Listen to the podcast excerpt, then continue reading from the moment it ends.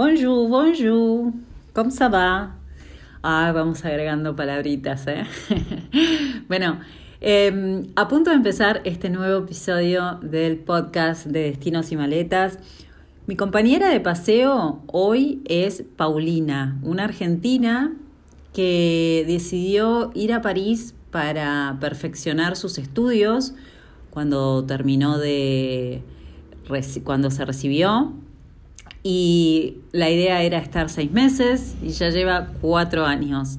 Se declara una enamorada de París y con Paulina hoy hablamos del barrio con más movida de la ciudad, un barrio que vibra, que palpita, el barrio latino, el barrio 5. Así que hecha esta breve presentación, vamos a hablar de París. Hola Paulina, ¿cómo estás? Hola, buen día, Majo. ¿Todo bien vos? Bien, todo bien. Muchísimas gracias por eh, aceptar la invitación y charlar un ratito conmigo. Vamos a hablar hoy de uno de los barrios, este, no sé si son, es de los más lindos, pero es de los más entretenidos sin duda. Sí, coincido completamente. Bueno, en particular es mi barrio preferido, por eso fue que lo elegí cuando me invitaste a hablar sobre París. A vos también te agradezco muchísimo la invitación y sí, vamos a hablar de un barrio que para mí es divino y en el que nunca podemos aburrirnos además.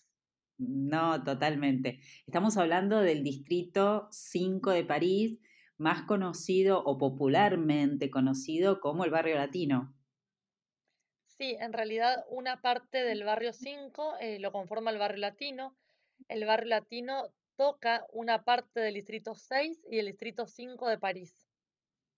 Pero turísticamente la parte más conocida del barrio 5 es el barrio latino, sí. Claro, claro. Y contanos un poco por qué le dicen barrio latino.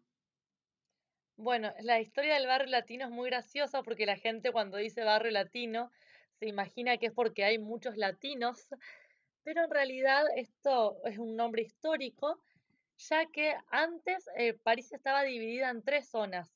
Era la Cité, la Ville y la Universidad, que correspondían respectivamente a la isla de la Cité, al margen derecho y después también al margen izquierdo.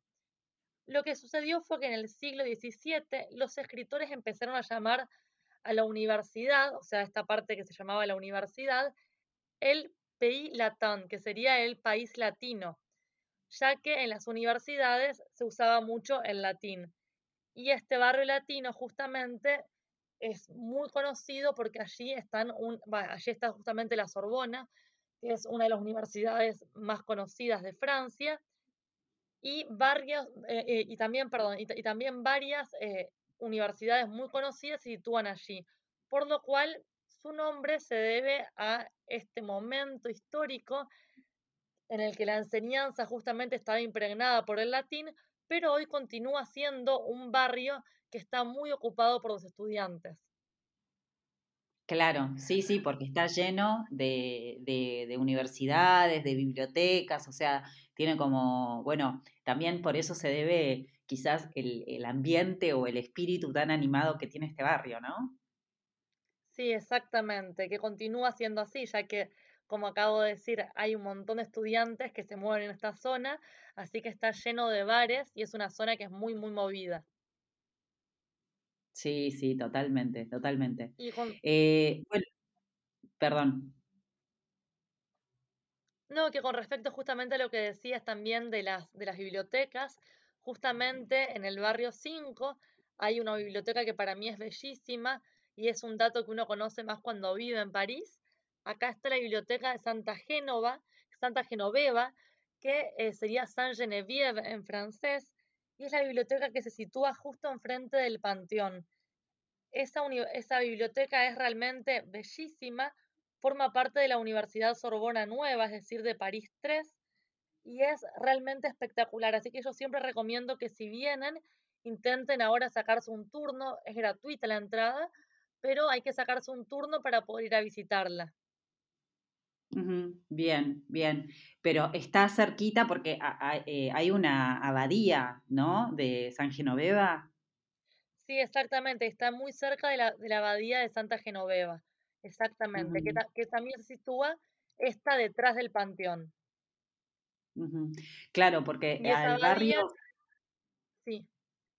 No, que justamente te iba a decir, al barrio 5 también se lo conoce un poco como el barrio del, del Panteón, eh, digo, por ser un edificio, un monumento tan importante en París, ¿no?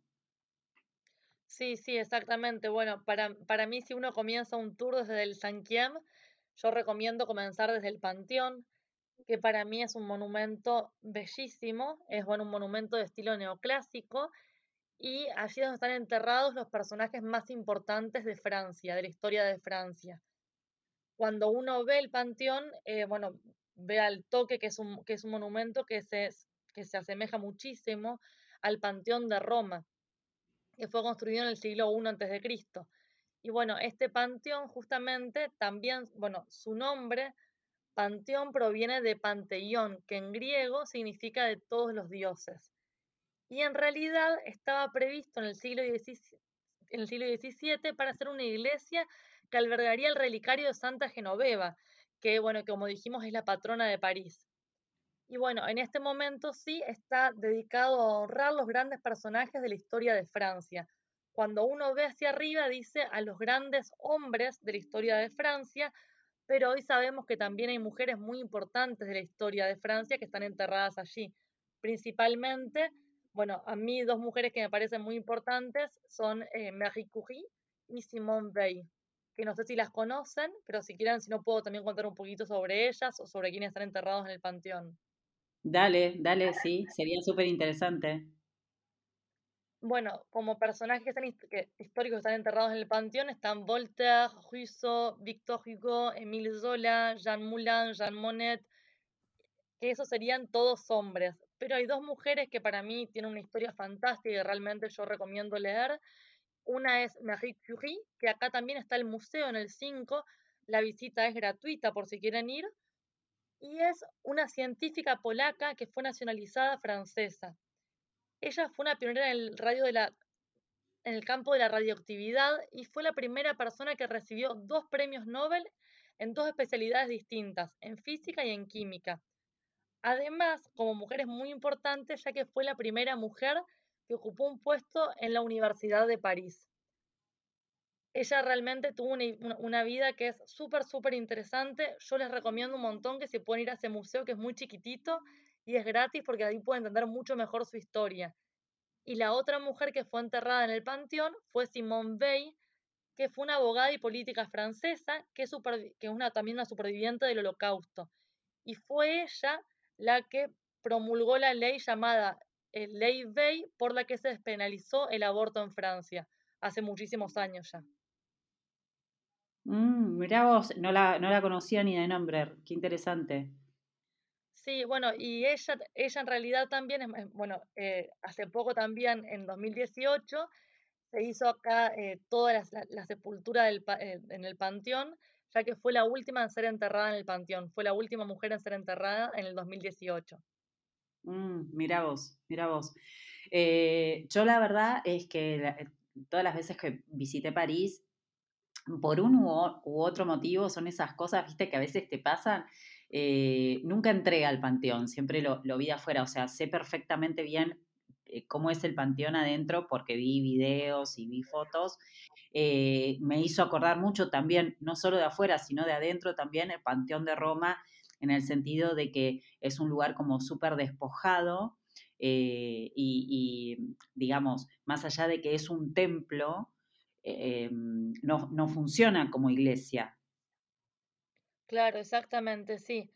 En, en, un principio estaba previsto para hacer una, una, iglesia, pero en este momento justamente allí están enterrados los hombres más importantes de la historia de Francia, a excepción de los que hicieron carreras militares que están enterrados en los inválidos, en Invalid.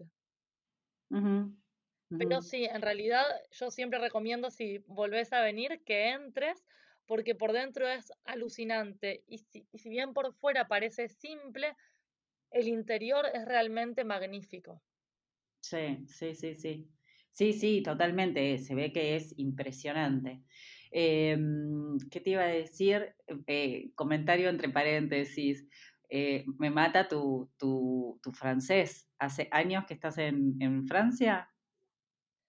Yo estoy acá hace casi cuatro años ya, hace un montón. Pero, ¿Y habías estudiado francés antes? Había estudiado, pero muy poco porque no me gustaba para nada. Iba medio obligada porque mi abuela era el presidente de la Alianza Francesa de Reconquista, la ciudad en la que yo nací. Así que me mandaban obligada, pero a mí no me gustaba mucho. Eh, tuve muy buenas docentes, por suerte, pero terminé de aprender acá viviendo en París. Claro, claro, porque es impresionante cuando nombras algo, los nombres y qué sé yo. Bueno, a mí me suena súper francés. Eh, bueno, muchas gracias. Bueno, volvamos. Em, decíamos, bueno, el Panteón es un poco como, a mí mucho no me gusta decir una visita obligada, ¿viste? Porque eh, a mí me parece que esto muchas veces genera como demasiadas expectativas y, como todos tenemos percepciones diferentes, por ahí uno entra y, te esperas una gran cosa eh, y, después no cumple esas expectativas y te queda como una sensación un poco amarga, pero bueno, invitamos a, los que les gusta el tema de la historia y obviamente este, sobre, todo también el tema de arquitectura, por lo que estuve viendo, lo que vos decías, ¿no? Es imponente el panteón. Eh, bueno, vean un poco a ver si, si es algo que les interesa conocer por adentro. Igualmente por afuera es precioso, realmente es un edificio maravilloso. Sí, es hermoso. Y la calle en la que está el panteón, que sería la calle Soufflot o Rue Soufflot en, en francés, es una calle que es muy, muy linda porque con ella tenemos una perspectiva hacia la Torre Eiffel y todos los edificios de esa calle son realmente muy bonitos. Cuando uno continúa esa calle, llega en dos minutos hasta los jardines de Luxemburgo, que ya forman parte del distrito 6, pero de todos modos, bueno, también son muy, muy lindos. Hoy vamos a hablar más del distrito 5, pero los jardines de Luxemburgo, para que se den una idea, con el panteón están más o menos a dos o tres minutos. Sí, sí, sí, sí. Sí, sí, justamente vamos, eh, bueno, de los jardines hablamos un poquito más en detalle en otro episodio, pero, pero sí, eh, eh, la verdad que es un lugar maravilloso, realmente. Sí, em, coincido completamente. Y bueno, cambiando un poco de tema que estábamos muy en lo histórico, algo que yo siempre digo que tienen que observar es que en esta calle, en la Rue Soufflot, hay dos marcas francesas que para mí son preciosas, son caras, para, o sea, acceder a ellas y comprarse ropa ahí es realmente caro, pero es muy lindo pasar y mirar, conocer estas marcas porque son realmente bellísimas. Una de ellas es Sandro, que sería Sandro en español, que es una marca minimalista, muy de estilo parisino y que tiene mucha sencillez en las prendas, pero que están también, eh, bueno, son muy, muy lindas porque están confeccionadas en tejidos nobles y de muy alta calidad. Su éxito se debió siempre a que tiene líneas simples, puras y que tiene muchos detalles. Es una marca que dicen que convirtió la simpleza en algo chic y elegante. Y otra marca que está justo enfrente es Mage, que es, no tiene nada que ver con Sandro. Sandro es una marca mucho más clásica, mucho más sencilla. En cambio, Mage es una marca que tiene muchísima más personalidad. Para mí son dos marcas francesas que yo recomiendo visitar para aunque sea conocer el estilo parisino y poder ver qué es lo que se usa. Bien, bien, el dato así como de moda, muy Un bueno. Dato chic en esa calle, pero bueno, también está bueno cuando hay gente que, a la que la historia le interesa un poco menos, también es lindo bueno, ir a observar el panteón, de última no ingresar y saber que en esta calle están estas dos marcas que son muy caras, pero muy, muy lindas. Realmente verlas es un placer a la vista. Totalmente. Eh, a mí me llamó la atención em, Paulina, que en el barrio 5 hay un jardín que es bastante poco conocido, el Jardín de las ah, Plantas. Exactamente, sí. Contanos un poquito de qué se trata. Bueno, el Jardín de Plantas es un jardín botánico que está abierto a todo el público y eh, ahí también se, se sitúa el Museo Nacional de Historia Natural. Es realmente muy lindo para ir a correr, para conocer sobre diferentes plantas, Ahí uno va generalmente también a hacer picnics con los amigos. Es un lugar al que vamos mucho y que, como vos decís, no es tan conocido. Y para mí la visita ideal es hacer el jardín de plantas con la Gran Mezquita de París, que está justo al lado. Y la Gran Mezquita también para mí es un lugar alucinante. que si uno tiene más tiempo también puede ir a recorrerla, ya que es la, la mezquita más grande de Francia. Bueno, cuando entran van a ver, pero realmente la arquitectura es alucinante, nada que ver con todo el estilo parisino del que veníamos hablando. Y yo recomiendo que vayan al restaurante que está en la mezquita, en el que pueden sentarse a tomar un té, a, comer delicias turcas. Es realmente muy, muy linda. Así que para mí así la visita ideal es hacer la gran mezquita con el jardín de plantas. Son dos cosas alternativas que no todo el mundo sabe y ayuda a salirse un poco de lo turístico de París. Sí, totalmente. A mí me llamó mucho la atención porque la mezquita de París no solo que es la más grande de, Francia, sino que es la tercera más grande del mundo, eh, de Europa, perdón, la tercera más grande de Europa. Eh, o sea, es grande, grande. Y mm, se construyó en, el, en la década del 20 para rendir homenaje a los 70.000 soldados musulmanes muertos por Francia en la Primera Guerra Mundial, una cosa así, sí, un homenaje.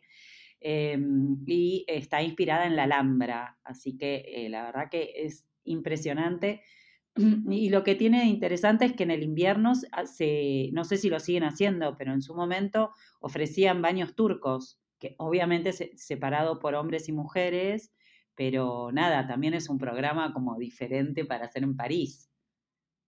Sí, sí, exactamente. Para mí realmente salirse de lo alternativo e ir a esta mezquita que tiene, bueno, un estilo hispano-morisco que, es espectacular. Realmente uno cuando va no sabe para dónde mirar ni por dónde empezar. Es alucinante. Y como vos decís, también a salirse un poco del programa normal de lo que uno piensa que va a venir a hacer a París. Y también está este restaurante que les cuento que es muy, muy lindo, está como en un patiecito y uno va ahí, se, se puede tomar un té de menta, probar, probar diferentes, comi eh, diferentes comidas. Está realmente muy, muy linda. Ese, eso, eso me faltó, así que la próxima vez de una que voy a, a comer algo rico ahí, qué, qué, lindo. Para sentirse un poquito fuera de París, ¿no? Sí, exactamente. Y además los precios no son nada caros, que eso también está bueno. Mirá, mirá qué buen dato, qué buen dato.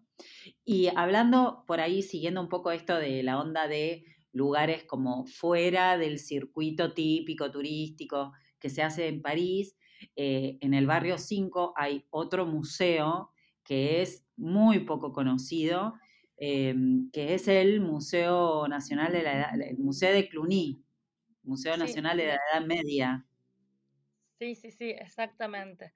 Bueno, ese es un museo que es muy lindo para recorrer en una o dos horas. Yo fui hace como tres años ya Así que tanto no recuerdo, pero debería volver. Sí, a mí me impresionó mucho porque es uno de los pocos lugares donde se, dentro de París donde realmente se pueden ver las, digamos, lo, que queda del asentamiento romano que hubo eh, alguna vez, eh, porque de hecho está construido sobre antiguas termas romanas pero que, se, digamos, podés bajar a verlas y están muy bien este, mantenidas.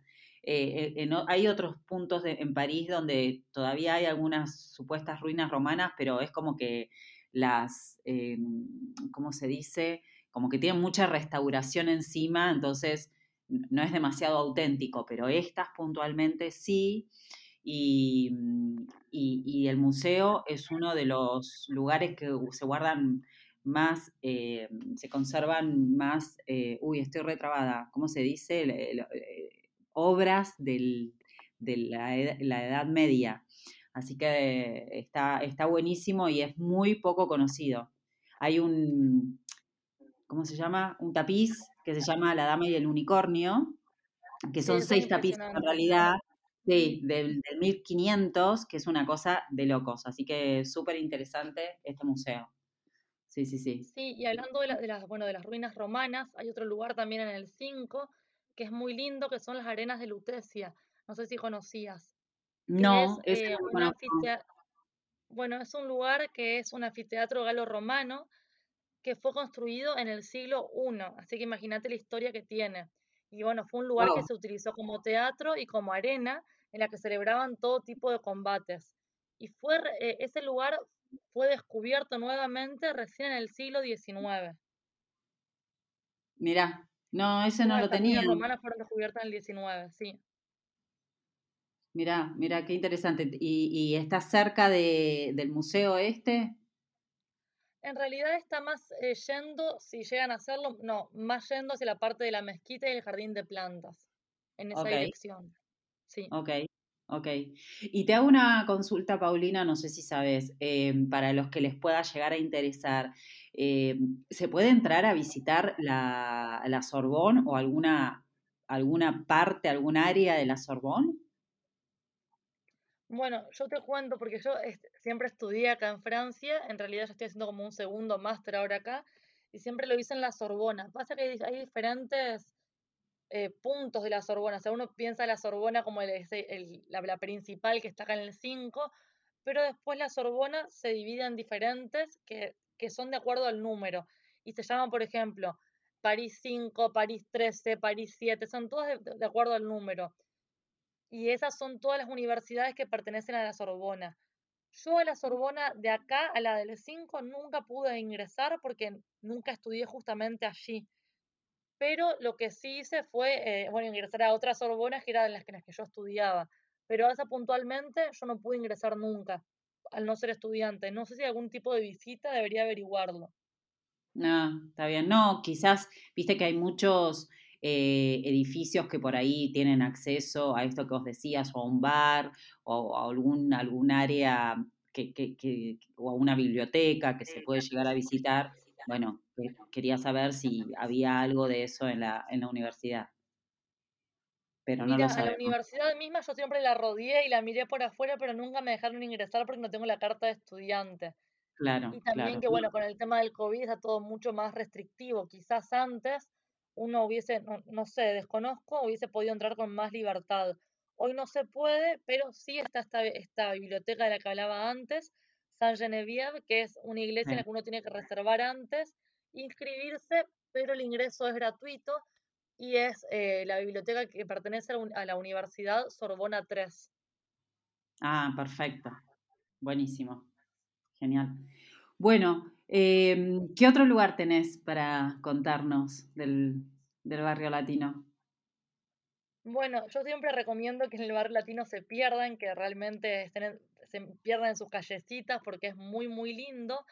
A mí hay un bar que me gusta mucho, que no es tan conocido, que se llama el Piano Bash y que es eh, un lugar en el que uno puede ir a, escuchar conciertos de jazz, por ejemplo, de una manera completamente gratuita. Eso está buenísimo.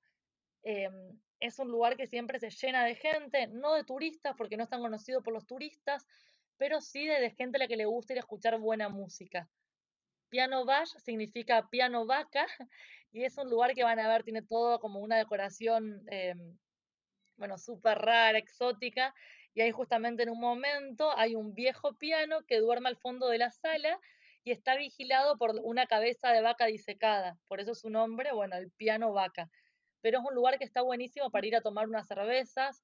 Eh, no es tan caro tampoco, cuestan más o menos 5, euros happy hour, 6 euros en, bueno, eh, cuando no es happy hour, pero el concierto es completamente gratuito y ahí pueden ir realmente a escuchar eh, rock, jazz, gypsy jazz, funk pop, está realmente muy, muy bueno. ¿Y, y eso es todos los días? ¿Todos los días hay música en vivo? Eh, no sé si todos los días, yo sé que los lunes generalmente está el concierto de Gypsy Jazz, el martes es creo que Noche de los 80, miércoles hay Noche Gótica y después jueves, viernes y sábado hay, hay un DJ de rock. No sé los domingos, pero sí sé que de lunes a sábado la, la agenda está casi completa. Ajá, bien, buen dato, buen dato. Y ah, justamente en este barrio hay una calle barrio que a mí me encanta, que es eh, la calle, la Rue Mofetard. Ah, la Rue Mofetard, sí, esa es muy, muy linda, sí, coincido. Eh, es una calle que está llena de barcitos, ahí pueden irse a comer un crepe, es divina. Y hay un lugar que a mí me encanta, pero bueno, este dato no es tan parisino, es más bien japonés, pero hay un lugar que se llama Oki Sushi, que es un lugar al que uno va a comer sushi al mediodía por 13 euros y es eh, buffet libre. Y realmente la calidad es buena. Ah, baratísimo. Un datazo este. ¿Cómo se llama? Se llama Oki Sushi y es un lugar al que al mediodía cuesta 13 euros el menú y ahí tiene, bueno, todo incluido, o sea, buffet libre de sushi. Con mis amigas íbamos casi siempre los domingos, pero después, bueno, era, pasábamos horas sin comer porque era realmente ir a comer libre sushi era como un sueño.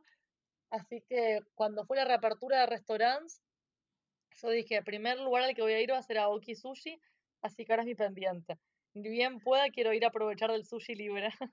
Claro, pero igualmente, bueno, yo estoy un poco al horno porque no me gusta el sushi, pero digo, es un preciazo, tres euros, tres euros eh, en París no existe, o sea, no, te sí, tres euros, imagínate, y, y, libre, el sushi libre, libre. Es un sueño. Sí, total. si, no te gusta el sushi, tengo otro dato, que bueno, es un dato más francés, hay un lugar que se llama Le Petit Grec, que sería como el pequeño griego, eh, y es un lugar eh, para comer crepes crepes o galets, porque acá lo que nosotros decimos crepe es solamente el dulce, galet es el salado. Así que ese ah, es un lugar que es muy, eh, muy bueno para comer crepes acá. Bien, buen dato, buen dato. Sí, la, e, esta calle Monfetard es como un, eh, ¿cómo decirlo? Como un, un, supermercado al aire libre, porque tiene uno al lado del otro puestitos de comida de todo lo que se te ocurra.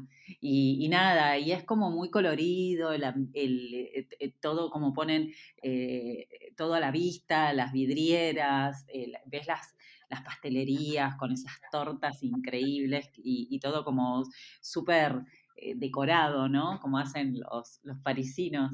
Sí, hermoso, hermoso. Y hay otra calle que, se llama La Lauchet, puede ser, que también es, está buena.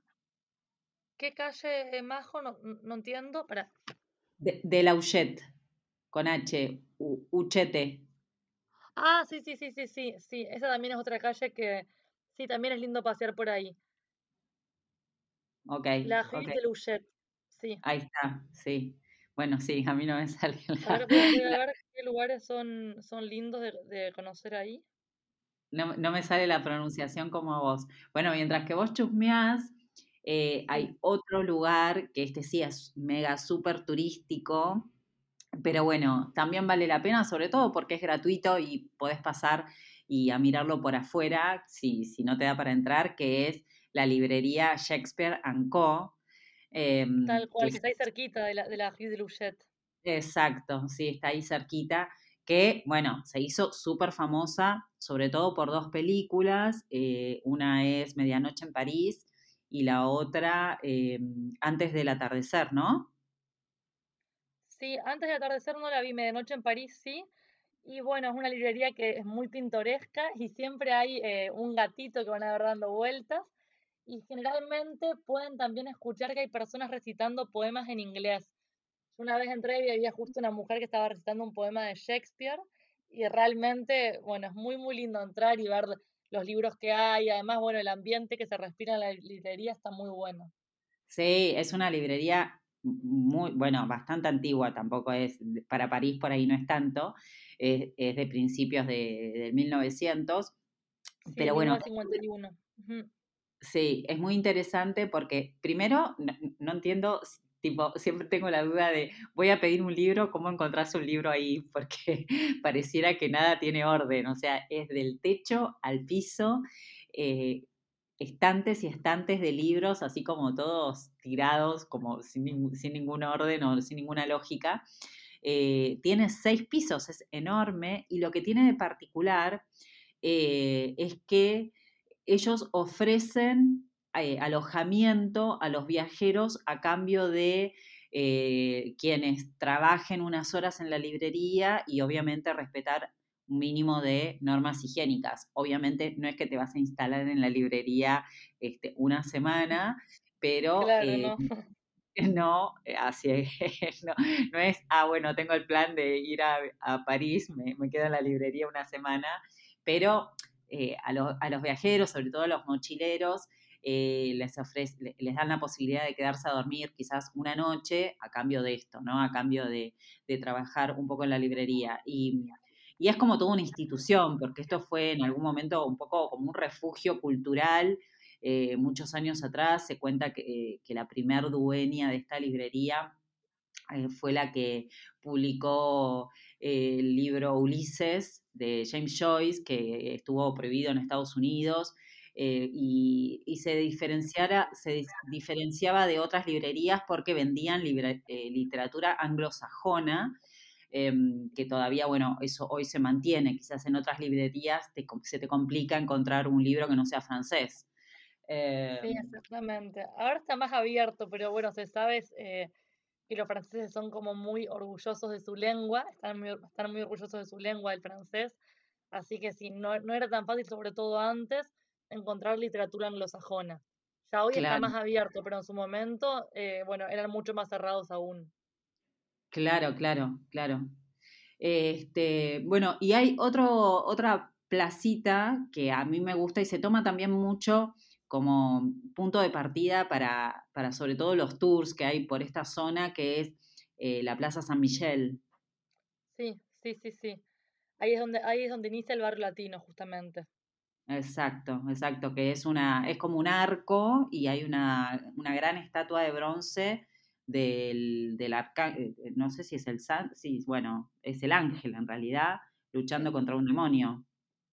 Sí, es claro que ahí está la fuente San Miguel, que sería este, este lugar que decís, que es impresionante, y ahí es donde dicen que se inicia el barrio latino, justamente. Bien. Pero sí, todo este, todo este barrio latino, bueno, las calles que vos nombraste, todo, es un barrio donde realmente también es lindo ir y perderse un poco sin rumbo a respirar este ambiente de bares, cafés, eh, observar todo lo que hay porque se, respira realmente la vibra parisina. Y ahora que, bueno, que estamos volviendo a, los restaurantes, eh, está llenísimo de gente. Hay un lugar que no está tan lleno siempre de turismo, sino más bien de locales, que es eh, la Place de la Contrescarpe, que sería Plaza de la Contrescarpe, sería en español. Em, y es una plaza que está llena de restaurantes y de bares, pero sobre todo más de bares como terrazas, se dicen acá, que son los bares al aire, como que tienen hacia la vereda. Acá es raro porque uno cuando viene dice hay terrazas en París y después uno no ve terrazas realmente en restaurantes, pero acá se llama terrasse a lo que es eh, los restaurantes en la vereda, o sea, todo lo que, todo lo que fuera poner eh, mesas, sillas en la vereda, se le llama terrasse. Y acá los parisinos son como fanáticos de irse a una terrasse a, tomar un café o a tomar una cerveza, un vino. Y esa plaza, la Plaza de la Contrescarpe, es una plaza que se llena de gente que va a tomar cerveza sobre todo. Pero realmente tiene mucho movimiento y es muy, muy linda. Sí, el otro día justo estaba grabando otro episodio eh, y, justamente le preguntaba a la otra chica, no me acuerdo ahora con quién era, eh, esto de la terraza que justo estás explicando ahora, ¿no? Porque para nosotros, al menos para, hablemos en Argentina y puntualmente Buenos Aires, cuando nosotros decimos, bueno, vamos a la terraza, literalmente es una terraza, eh, o sea, es la parte superior de un comercio. Eh, que tiene mesas para comer ahí arriba y, abajo lo que los franceses le llaman terraza para nosotros es comer en la calle, básicamente. Exactamente, sería comer en la vereda prácticamente en la calle, porque encima ahora con estas nuevas medidas que están por ahora solo abiertas en la parte de aire libre, están ocupadas todas las veredas por mesas, sillas por todos lados de gente comiendo, tomando café, tomando cerveza, tomando un vino. Así que hoy realmente las veredas están repletas de bares, es como raro. Pero Me imagino. así es como llamamos en, en Francia se llama así la, la terrasse, que todos cuando llegamos acá decimos, es como una terraza, y después entendemos el concepto y es otra cosa y realmente es muy lindo también. Además, lo que es curioso, más que acá fuman, fuman un montón. Sí. También yo creo que por eso es que también eligen ir a, ir a la terrasse para también poder fumar. Y a veces es un invierno que te estás muriendo de frío, te estás congelando y los franceses prefieren ir a la Tajaz en vez de estar adentro. Y yo que soy refriolenta me meto adentro porque me muero de frío. Y digo, lo que debe ser el vicio porque se congelan y igual se van afuera a fumar. Qué bueno que mencionas esto porque eh, sí, a mí me re llama la atención lo que fuma. Eh, no sé si será en toda Francia, pero puntualmente en París fuma todo el mundo.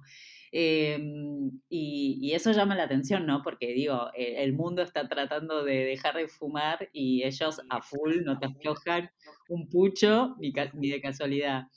Y, y, y lo otro que me llamó la atención la primera vez que fui, que esto lo notamos todos, supongo, es la particularidad que tienen de cómo acomodan las sillas en esta, en la terraza, como vos decís, que parece que ah, estuvieran en el cine. O sea, es como que se ponen todos mirando para, para la vereda. que pasa realmente. Sí, sí, sí, es re gracioso porque nosotros no es que nosotros nos acomodamos e, en una mesita de cuatro, tipo, uno alrededor de la mesa, ¿no? Ellos se ponen todos como mirando la calle para poder eh, eh, chusmear a ver qué es lo que está pasando. Es como bastante gracioso eso. Sí, es una eh cosa que llama un montón la atención y todos los que vienen, bueno, a mí me pasaba más al principio, ahora ya no tanto, pero me acuerdo de eso que es raro, cuando vienen justamente a visitarme y te dicen, pero ¿por qué están todos sentados así? Es raro. Y no, es como, quieren realmente ver lo que pasa alrededor o como vos decís, chusmear un poco el ambiente. Sí, están todos apretados porque claro, no entras, están uno pegadito al lado del otro. Eh, no sé, es, muy cómico. Igual es súper lindo, ¿no? Porque visualmente queda como lindo, pero es raro igual. Sí, no, tal cual, tal cual, es raro. Y más cuando no eh estamos acostumbrados. Claro, claro, sí, totalmente. Bueno, ¿algún otro datito que te haya quedado? ¿Algo que te... Mm, bueno, sobre todo dos cosas. Eh, uno, como psicoanalista, eh, yo soy psicoanalista, así que bueno, acá está el Hotel du Brésil, que fue en el hotel en el que Freud vivió entre 1885 y 1886, que queda en, en 10 Rue Le Goff que sería, bueno, 10 y la calle Le Goff. Y es el, bueno, el actual hotel de Brasil sería. Es un lugar al que si uno les pide para subir a la pieza en la que él vivió, te dejan subir. Eh, yo subí de curiosa, ahora está toda reformada, así que no, se ve ni ahí como era antes, pero aunque sea uno puede espiar por la ventana y imaginarse que Freud tenía esa vista. Y otro dato que es menos nerd es que, bueno, acá en el 5 también eh, se filmó gran parte de la serie Emily in Paris, y justamente en la Place de la Strapade, que está en el 5, está el, el supuesto departamento de Emily. Y enfrente está el restaurante de Gabriel, que tiene al lado la boulangerie moderne, que sería la panadería en la que va Emily y se compra su pan o chocolate. Así que bueno, en mm. esta Place de la Strapade pueden encontrar como así los, los, tres lugares más icónicos de la serie Emily in Paris acá en el 5. Ok, ok. ¿Ya filmaron la, la segunda temporada? Creo que sí, ¿no? ¿O estaban en eso? Sí, sí, sí. Eh, está, la, semana pasada la estaban filmando justamente ahí, en la Plaza de la Estrapad, y yo justo vivo enfrente. Así que estaba cerrado de los dos lados, la gente no podía pasar y a mí me dejaban pasar, así que podía chusmear un poquito lo que estaba pasando. Ah, qué bueno, qué bueno. bueno, sí. Es de esas series, bueno, no sé cuál es tu opinión. Mi opinión es que es de esas series así como re pasatistas que no te, no te dejan nada, pero te reenganchan y te, y te reentretienen. Tal cual es una serie pochoclera y están, los, están los clichés parisinos como muy, muy exagerados.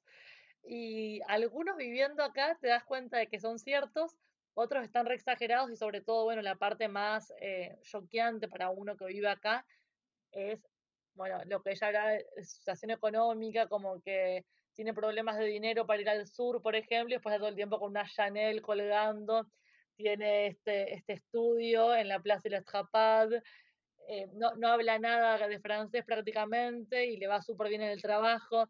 Toda esa parte es como un poco, bueno, raro para la vida cotidiana, pero después un lindo pasatiempo y lo más lindo de la serie es cómo muestra París. Tiene filmaciones en lugares emblemáticos que te hacen viajar. Sí, sí, absolutamente. Sí, sí, sí. Bueno, Paulina, em, un placer eh, haber charlado un ratito con vos de París, que nos cuentes estos, todos estos lugarcitos de, tu barrio preferido. Así que, em, bueno, nada, te, te, mando un beso y gracias de nuevo por, por estar presente. No, muchísimas gracias a vos, Majo, por esta linda conversación.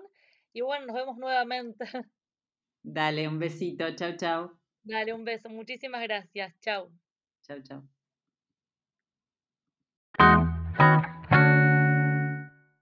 Terminamos un nuevo episodio eh, de este podcast. Muchísimas gracias Paulina por haberme acompañado. Un placer haber hablado de, este barrio tan interesante, el barrio latino. Eh, como siempre, te invito a que si tenés alguna duda, consulta, sugerencia, me podés eh, enviar un mail a destinosimaletas.gmail.com eh, podés pasarte por mi cuenta de Instagram, Facebook o en el blog www.destinosimaletas.com. Y con esto me despido, nos encontramos el próximo sábado como siempre. Gracias por acompañarme. Au revoir.